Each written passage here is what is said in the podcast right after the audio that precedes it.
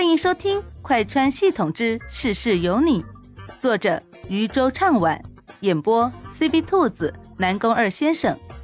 记得订阅哦。第三十四集，收江慕天为徒。我说了，宿主，你别多管闲事儿啊！任务是选林天雪，培养他，让他成为一个正义的弟子。小九可不希望莫西西随便给自己加戏。莫西西还想要说服小九，我觉得吧，我要是给江慕天培养一个正确的世界观，那应该会比林天雪用爱感化他来得好吧？且保证这一次，我绝对绝对不会乱给自己加戏的，一切以男女主为准。小九见他这样，知道自己再怎么劝也没用了。他这是下定决心，非要把自己往死路上逼了。这要是出了什么问题，我绝对不会管你的。莫西西知道小九这话也就说说气话而已，他不可能真的放任他不管。那我选他了啊！小九已经不回答他了。显然已经自闭了。江慕天独自站在场中央，周围的人越来越少，几乎每个被选到的人都很开心，只有他像是一个木头一样。刚才嘲讽江慕天的那人从他身边经过，得意地说道：“你就算打赢了我又怎么样？还不是没人选？你资质这么低。”没人会愿意的。看到江慕天没人选，他可高兴了。这丧家之犬也就只配一辈子待在他脚下，还想着超越他？别想！正在他得意的时候，就听见不远处传来了骚动。两人齐齐抬头，就见一直端坐在位置上不发一言的凌霜仙子，突然从座位上站了起来。径直朝着两人走了过来。凌霜师叔，这是有想收为徒弟的人了吗？谁会那么幸运呢？听说凌霜师叔从来不收徒的，今天怎么变了性子呀？不过当他的徒弟应该会很幸福吧？正在众人议论纷纷的时候，江慕天看着女人目光灼灼地盯着他，且。一步一步的朝着他走了过来。他这是要选择他吗？江慕天一时之间有些不敢相信，但却不由得屏住了呼吸。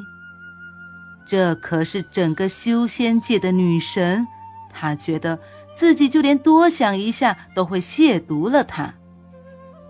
你愿意当我的徒弟吗？女人清冷的声音传来，带着点点笑意。江慕天有些不可置信，这女人是在问他吗？还是说，只是他的错觉？他有些不敢相信的张了张嘴：“你是在问我吗？”“对，我就是在问你。我已经注意你很久了。”你叫江慕天是吧？江慕天点点头，这下终于确认了，他就是在跟自己说话。你愿意当我徒弟吗？我打算收你为徒。这话刚一出口，江慕天便觉得耳边像是炸开了一般，他不敢相信，眼睛睁得大大的。整个修仙界都夸赞的女修，竟然要收他为徒。他是今天早上还没有睡醒吧？怎么可能会有这么离奇的事情呢？怎么了？你是不愿意吗？见面前的女人秀眉微蹙，江慕天立马便摇了摇头：“没有，我愿意的。”他怎么可能不愿意呢？从前都不敢奢望的人，现在却主动要求收他为徒。他怎么可能会不愿意呢？为了不让女人失望，江慕天开口说道：“但是我资质很差，而且我很笨。”但是刚说完，他就后悔了。这话怎么感觉像是在拆自己的台呀？没事，你勤奋吗？江慕天点了点头。只要能够在这人手下练武，他一定会加倍努力的。应该说是，不管是在谁手下修炼，他都会非常非常的努力。但是，只有这个女人不同，她会更加努力，像是要证明自己一样。那不就得了？你只要努力就行。我的弟子，只要努力，我就一定教得好。听见女人的话，江慕天点点头，而后看着伸到面前的那双白皙纤细的手指，也朝着女人伸出了手。两手交握，莫西西满意的点点头。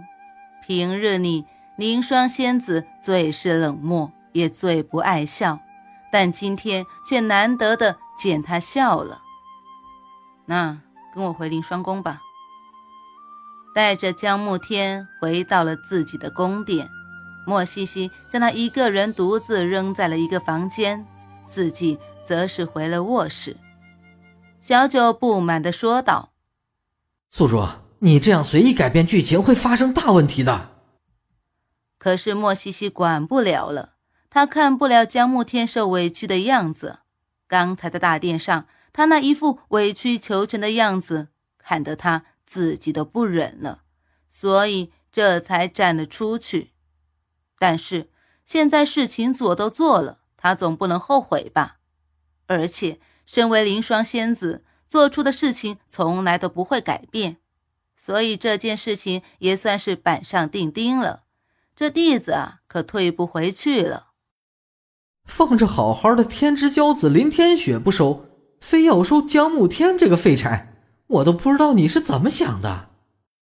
小九已经气到无话可说了，反正他是劝不动这个人了，只能看他自己的造化了。非要收这么个祸害回来，到时候剧情线崩了，他反正是不会管的。